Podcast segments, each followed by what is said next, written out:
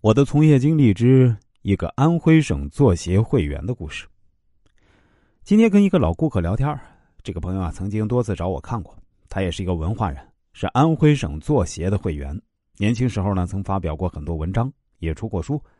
但最近十年来啊，随着纸质媒体的兴起啊，一个纯粹的文字工作者的生存就变得非常艰难了。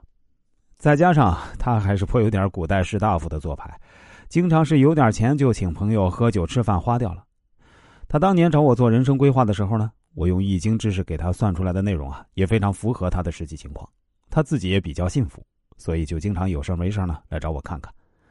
其实我也曾经多次劝过他要转型，比如开个公众号之类的，但是他一直没放在心上。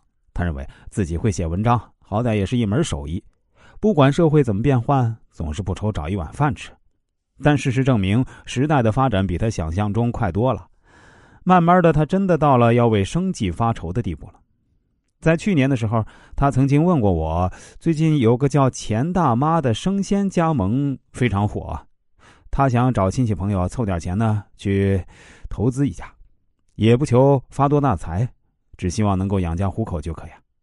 因为他现在年龄呢，处于一个比较尴尬的阶段，四十多岁，上有老下有小的。因为他结婚比较晚，所以小孩现在才五六岁。他已经很久没有收入了。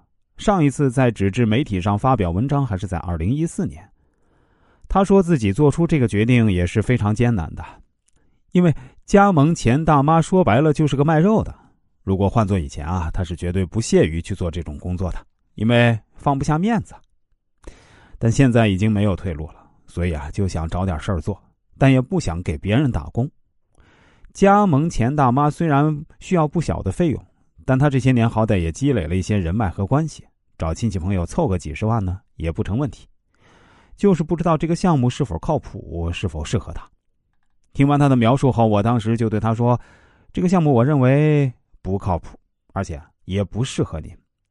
否则到时候不但挣不到钱，反而还要亏本的，而且还累得很。所以啊，您一定要非常谨慎，三思而后行。”听了我的建议后，他决定先不盲目行动，观察一下。后来证明我的预测是对的，因为钱大妈很快就被其他地区的加盟商爆料出了很多问题。